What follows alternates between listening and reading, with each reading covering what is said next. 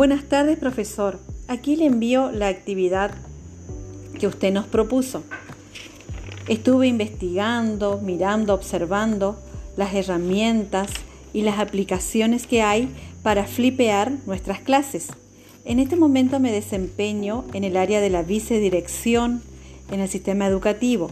Por lo tanto, he compartido con mis colegas algunas de estas herramientas. Por ejemplo, Movenote, que nos permite seleccionar los materiales didácticos que necesitamos de base y poder grabarnos en nuestra propia imagen explicándoles a los niños ya sea, ya sea el contenido o la actividad a desarrollar.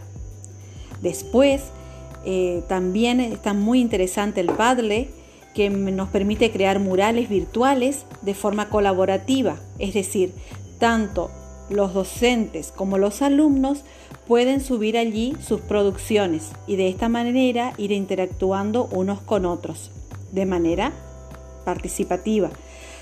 Después también nos encantó la aplicación de Moodle que nos permite compartir todo tipo de contenidos y documentos, tanto alumnos como docentes, y es una plataforma que crea actividades eh, como aulas, etc.